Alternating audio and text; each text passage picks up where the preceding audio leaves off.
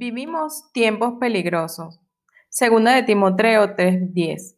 Pero tú has seguido mi doctrina, conducta, propósito, fe, longanimidad, amor y paciencia. Objetivo, entender los peligros de los tiempos actuales para adquirir la sabiduría necesaria para mantenernos firmes en la fe, avanzando el reino de Cristo. Al leer el capítulo 3 de la segunda carta a Timoteo, confirmamos que ya estamos en los últimos tiempos. Somos testigos de la peligrosidad social y ambiental. Seguimos en la pandemia no resuelta y participamos en un cambio climático irreversible. La violencia y el crimen avanzan, la pobreza, la injusticia y la impiedad están instaladas y enfrentamos una crisis profunda de valores. En el centro de la problemática están miles de seres humanos que no toman en cuenta al Señor y se deslizan por un tobogán de la decadencia espiritual y moral.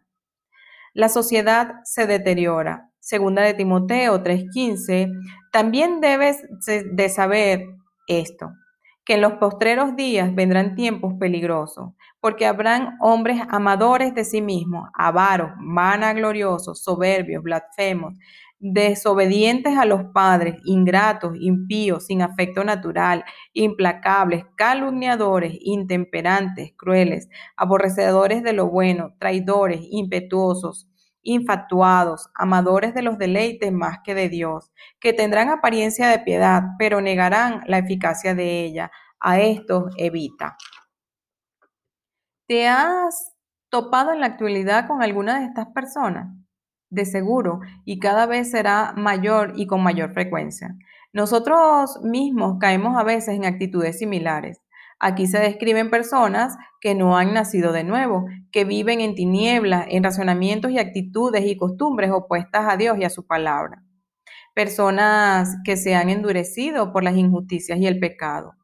Pablo los describe como ególatras, narcisistas, avaros, codiciosos, orgullosos, presumidos, que se burlan de Dios, desobedecen de los padres y son malagradecidos.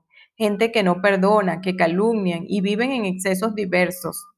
Algunos llegan a ser crueles y a odiar todo lo bueno. Traicionan y aman el placer más que a Dios. Algunos aparentan ser creyentes, pero niegan el poder de Dios eh, para que Dios los cambie.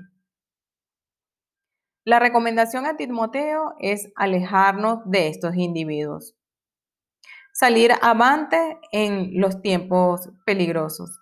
El Señor Jesús, sabiendo lo que vendría, oró por sus discípulos y por nosotros lo siguiente. Juan 17, 15, 17 dice que no ruego que los quites del mundo, sino que los guardes del mal. No son del mundo, como tampoco yo soy del mundo. Santifículos en tu verdad, tu palabra es verdad.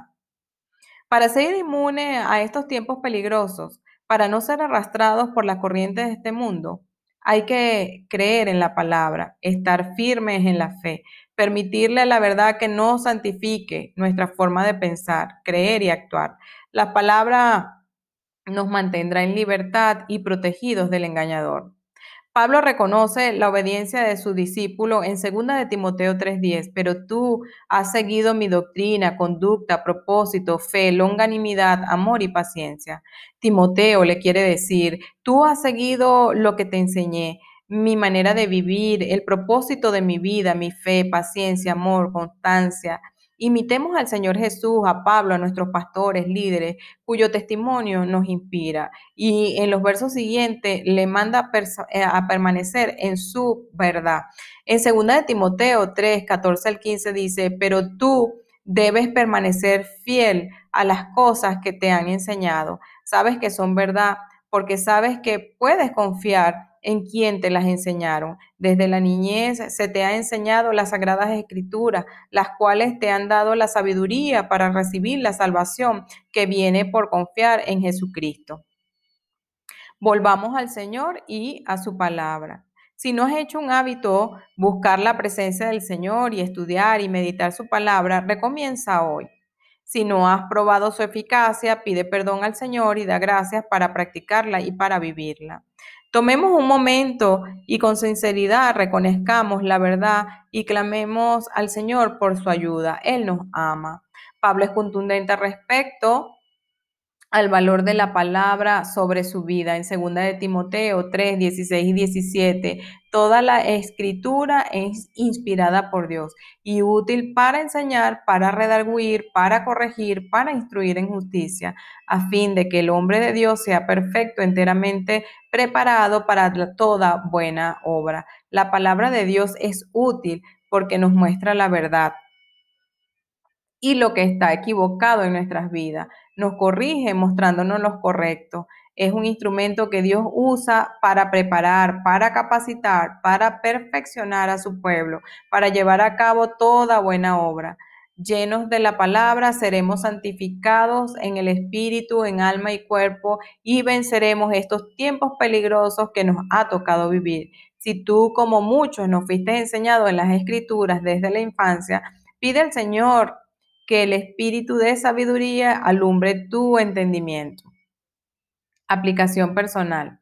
El Señor Jesucristo sigue salvando a los perdidos. Él nos necesita a ti y a mí para alcanzar a todos los hombres y mujeres mencionados en el primer punto de esta lección. Solamente estando fuertes y firmes en la fe, llenos del Espíritu Santo, podremos influenciarlos a volver a Cristo y al amor del Padre la miel es mucha y los obreros pocos. Lucas 10, 2, 3. Serás uno de esos discípulos que irán a alcanzar para Cristo a esta generación peligrosa, arrancándolas de su humana manera de vivir. Yo me apunto. ¿Tú te apuntas?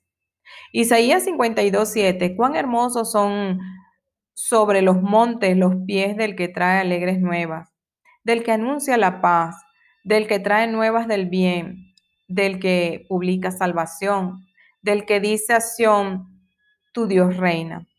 Jeremías 15, 16, fueron halladas tus palabras y yo las comí, y tu palabra me fue por gozo y por alegría de mi corazón, porque tu nombre se invocó sobre mí, oh Jehová, Dios de los ejércitos. Salmo 119, 12, 16.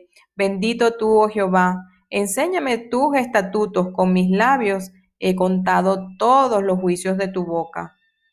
Me he gozado en el camino de tus testimonios, más que de toda riqueza. En tus mandamientos meditaré, consideraré tus caminos, me regocijaré en tus estatutos. No me olvides, no me olvidaré de tus palabras. Meditemos, mis queridos, en la palabra de Dios.